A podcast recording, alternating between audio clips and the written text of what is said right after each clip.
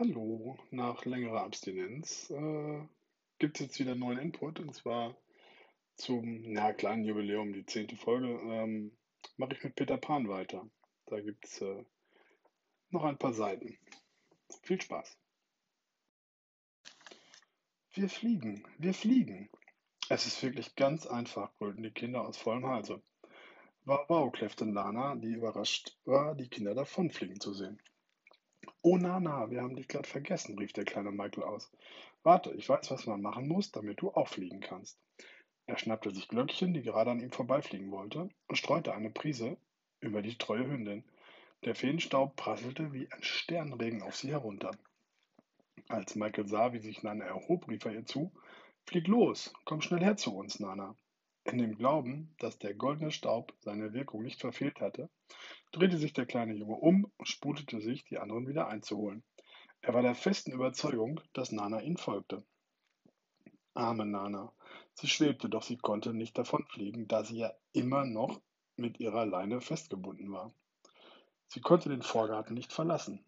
Niedergeschlagen blickte sie ihren kleinen Lieblingen nach, die alle drei im Dunkel der Nacht verschwanden. Sie flogen bereits hoch oben über London. Über die große Stadt hatte sich der Schlaf gesenkt. Hier und da funkelten Lichter. Sie erkannten den Big Ben und die St. Paul's Cathedral. Wie die Vögel flogen sie eine Weile an der Themse entlang. Sie fühlten sich so leicht wie Federn im Wind, und die Erde entfernte sich immer weiter.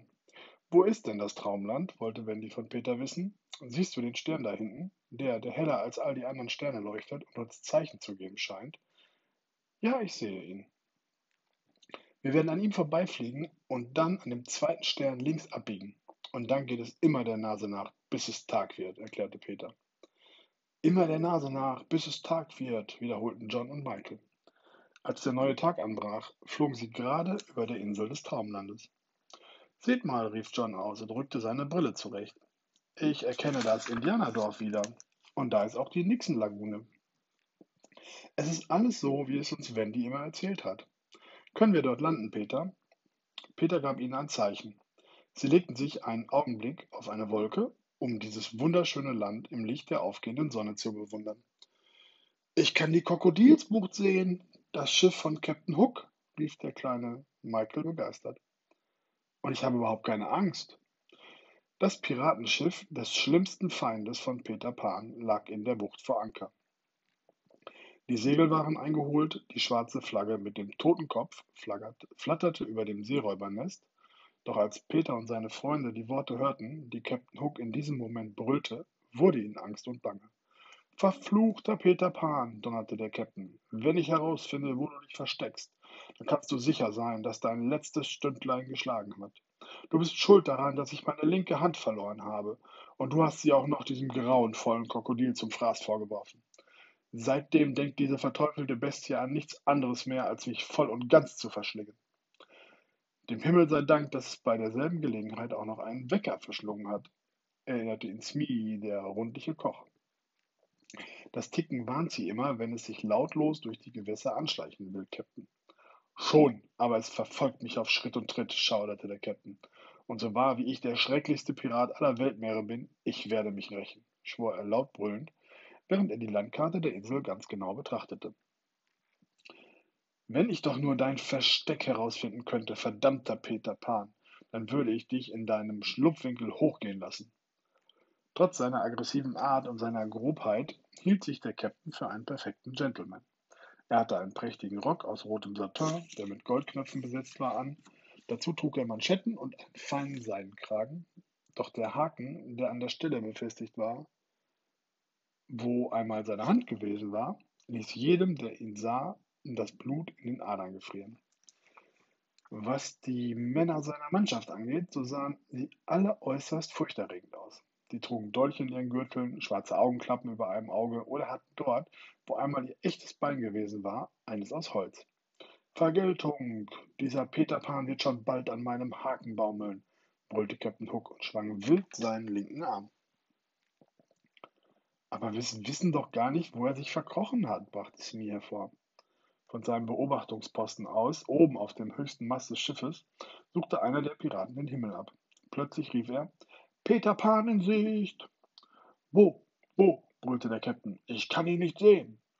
Drei Grad Backbord voraus. Er hat Kinder bei sich. Sie ruhen sich auf einer Wolke aus.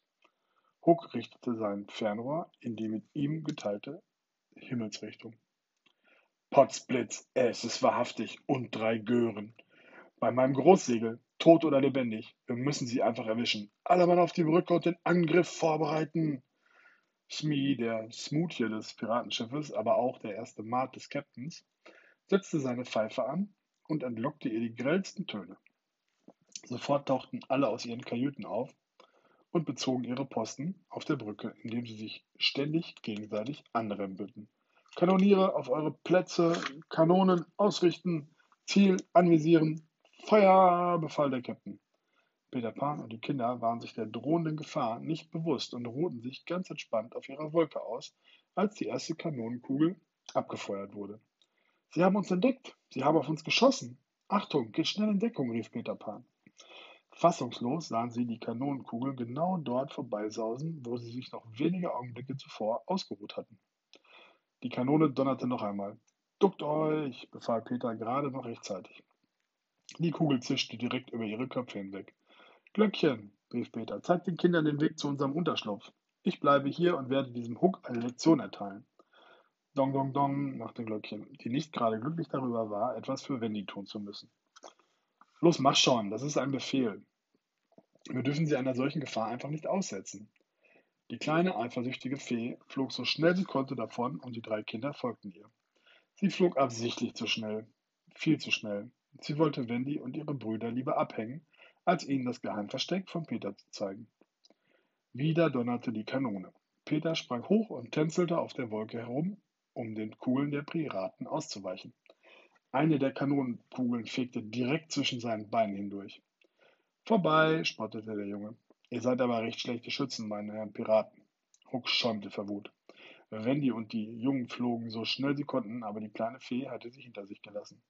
Glöckchen, Glöckchen, so warte doch auf uns, rief ihr Wendy verzweifelt hinterher. Der Schlingel hörte aber gar nicht hin. Als sie sah, dass Wendy, John und Michael außer Reichweite der Kanonenkugeln von Hook waren, tauchte sie schnell in das dichte Laub des Waldes ein und flog zu dem großen, hohlen Baum, dem Geheimversteck von Peter, wo die Traumkinder lebten. Die sechs Traumkinder standen unter dem persönlichen Schutz von Peter Pan. Glöckchen verschwand in der Höhle, die sich unter den Wurzeln des Baumes befand, und machte Klingelingen, um die Traumkinder fortzuwarnen. Hört mal, Brüder, kreischte eines der Kinder. Glöckchen hat eine dringende Nachricht von Peter Pan für uns. Klingeling, Klingeling, läutete die kleine, eifersüchtige Fee erneut. Sie warnt uns vor einem schrecklichen blauen Vogel, der Wendy heißt und sich direkt auf uns zubewegt, übersetzt einer der Knirpse. Peter hat uns befohlen, ihn abzuschießen. Alarm! schrien sofort alle Burschen, die begeistert und glücklich waren, für ihren Freund Peter kämpfen zu können. Zum Angriff! Sie griffen nach Stöcken, Steinschleudern und Knüppeln und stürmten mit Gebrüll ins Freie. Wendy, die immer noch umherflog, er spielte ganz weit unten Glöckchen. Sie glaubte, dass die Fee ihnen den Eingang zu der Unterkunft von Peter zeigen wollte und setzte zur Landung an. Da ist Wendy. Sie kommt näher, brüllte einer der Knaben. Feuer frei! Steine und Pfeile jagten an Wendy vorbei. Sie war so erschrocken, dass sie ihr Gleichgewicht verlor und abstürzte. Zu Hilfe, Peter! rief sie in ihrer größten Verzweiflung. Wendy! kreischten John und Michael entsetzt die von oben das Drama beobachteten, ohne etwas dagegen unternehmen zu können. Wir haben den Vogel Wendy erledigt, beglückwünschten sich die Traumkinder. Peter wird stolz auf uns sein. Die arme Wendy wäre auf dem Boden zerschmettert, wäre da nicht Peter plötzlich aus einer der Wolken aufgetaucht und hätte sie im letzten Moment aufgefangen. Ganz behutsam setzte er sie auf das Moos. Oh Peter, du hast mir das Leben gerettet, stotterte Wendy, die vor Angst immer noch zitterte. Ja, das war der zweite Teil von Peter Pan. Ähm, das sind wir jetzt ungefähr die Hälfte des Buchs durch. Äh, da freue ich mich auf die restlichen Seiten. Ich glaube, das würde ich nochmal in zwei Folgen aufsplitten. Dann äh, gehe ich auch nicht ungebührend auf die Nerven. Ähm, ich weiß, es ist sehr anstrengend, wahrscheinlich meiner Stimme zu lauschen, weil die nicht unbedingt die beste ist, aber der Stimmbuch hat es versaut. Deswegen wünsche ich jetzt äh, alles Gute und bis bald.